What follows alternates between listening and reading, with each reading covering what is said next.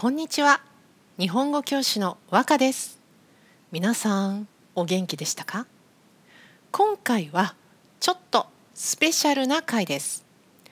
実は私小島若葉日本語教師としてラジオでインタビューされます。イエイ！ね、えー、兵庫県西宮市にスタジオがある桜 FM こちらのラジオ局でパーソナリティをしている近藤藤夫さんと携帯電話でつないでお話しします。すごいね。初めてですよ。ね。5月24日月曜日お昼の12時10分頃からスタートですよ。これねなんと世界中で聞けるそうですよ。まあ、タイムラグ時差がありますけどあの皆さん頑張って聞いてくださいお願いします。でそこで最後に、まあ、インタビューの最後に私のリクエストで音楽が流れる予定なんですね。でこれねネタバレ教えていいんですかね。まあ、そこで嵐の The Music Never Ends が、うん、かかるようなかからないようなっていうね そんな感じです。で今日はですねこの The Music Never Ends の歌詞歌の言葉の意味をちょっとだけ皆さんとナードチャッティングしていきたいと思います。よろしくお願いします。えー、まずですねこの曲の紹介です。えー、これはですね2020年嵐が休止お休みする前に出された曲です。まあ、ファンの皆さんに、えー、僕たちの気持ちを伝えると、ね、松潤が言った通りこれは本当にとてもファンへの愛を感じる曲になっています。そしてですね歌詞なんですけれどもこれね全部歌詞を説明していると2時間とか3時間とかねかかってしまいそうなので特に特に私が好きなところ、ね、好きな歌詞を、ね、皆さんと一緒に考えていきたいと思っています。じゃあちょっとこの歌詞のところ読みますね。声を重ねよう終わりのないそんなメロディーズ時を超え何度だって響く The Music Never Ends. ここですね。これはあの曲？曲のちょっと最後の方に出てくるんですけどもここは大野くんのソロパート。一人で歌っているところです。このね大野くんの綺麗で澄んだ声がね素晴らしいんですよ。この澄んだ声。澄んだというのはきれいでゴミや邪魔するもの混ざっているものがないという意味です。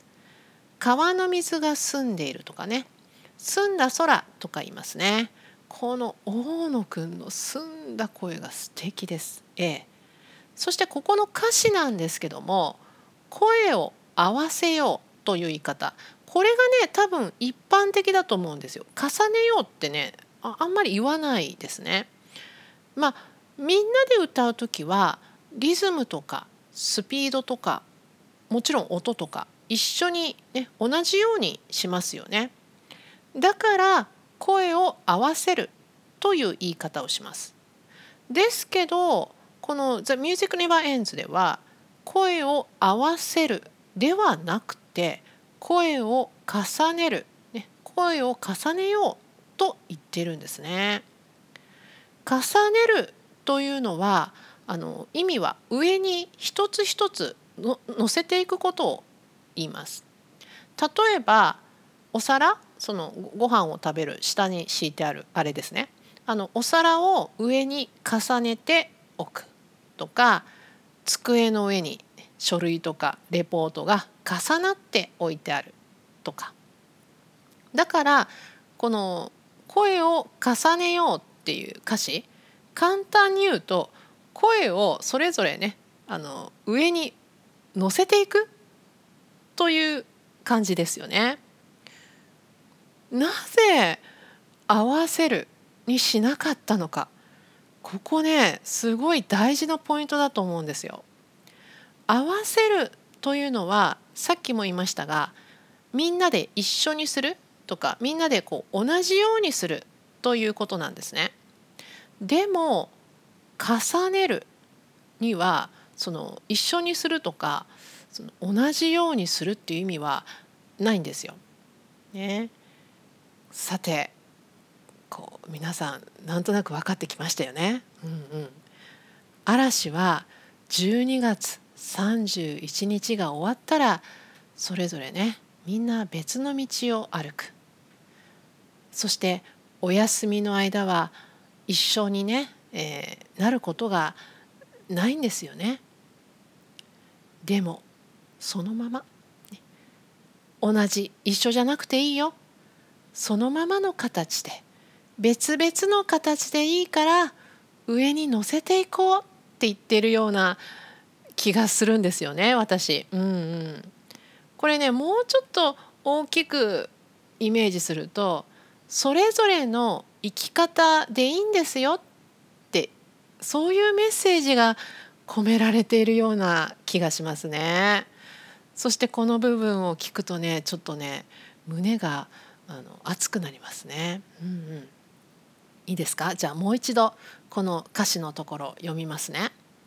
声を重ねよう終わりのないそんなメロディーズ時を超え何度だって響く The Music Never Ends ここはねあの本当に大野くんの声も素敵なのでぜひ聴いてみてください。はいというわけで今回はここまでです。あの今回ねラジオに出るということで特別に1回だけちょっとショートバージョン嵐の曲を紹介しましたちなみに5月24日のラジオはダウンロードすれば誰でも聞けますよ URL をこのポッドキャストの説明文のところに貼っておきますのでぜひぜひ聞いてみてくださいあちょっと腰の音楽が鳴ってしまった。はい。そして次回はですね、とうとうようやくスラムダンクですよ。スラムダンクシリーズが始まります。私はね、ルカワくんが大好きです。なので来週はルカワくんについてナードチャッティングします。お楽しみに。さてここからはお知らせです和歌ランゲージラボラトリーこちらではオンラインの日本語プライベートレッスンを私がしております対象は中上級 N3 以上をメインにしてます。ビジネス日本語とかまあ今日やった歌の歌詞の意味とか一緒に本を読むとかただ話すとかいろいろやってます。このポッドキャストの説明文に URL を貼っておきますのでそちらをご覧ください。では今日も最後まで聞いてくださってありがとうございました。じゃあまたね。バイバイ。